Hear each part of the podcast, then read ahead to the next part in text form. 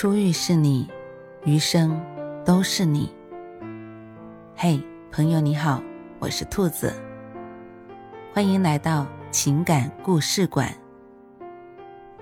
在这寂静的夜里，愿兔子的声音能够陪伴你，温暖你。兔子与你在一起。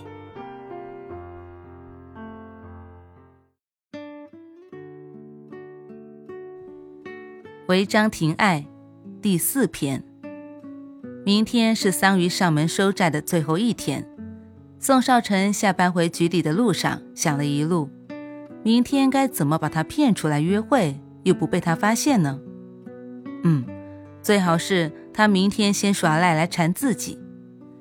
宋少成走进办公室，没看见桑榆，却发现同事们在他办公桌前围成了一堆，在看什么。他走过去问：“你们看什么呢？”大家看到宋少成，都意味深长地笑了。有一位同事走过来，拍拍他的肩膀，说：“少成啊，效率很高啊！照这个速度，是不是很快要请我们喝喜酒了？”宋少成不明所以的接过同事手上的手机，心中一冷，手机上面。赫然是那晚桑榆抢拍的他们两个人的亲密照。宋少臣觉得失落又愤怒，他承认自己慢慢的被桑榆的精灵古怪和淘气所吸引，甚至开始嫌疑这是爱。但没想到桑榆居然会在这里公开这张照片，以此来强迫他接受他。桑榆这时不知从哪里冒了出来。跳到宋少成面前，半是撒娇，半是埋怨的嗔道：“宋少成，你怎么才来啊？我都等得够了。”宋少成打断桑榆的话，把手机丢到他怀里，冷漠的质问道：“桑榆，你什么意思？把这照片放出来，不就是想捆住我？至于这么迫切吗？”桑榆的脸白了：“你、你、你说说什么呀？我做什么了？”还装！宋少成转过身去，不想再看见他。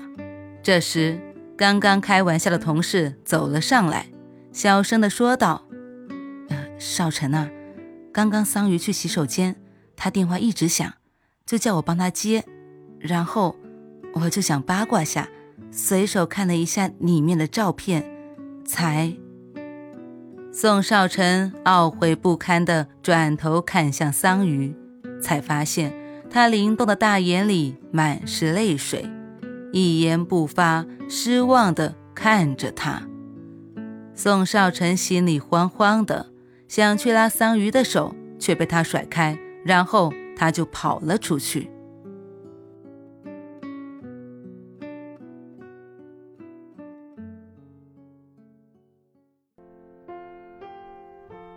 晚安，正在。听故事的你，如果你喜欢兔子的声音，或者喜欢这个情感故事，别忘了多点赞、多评论、多打赏哦。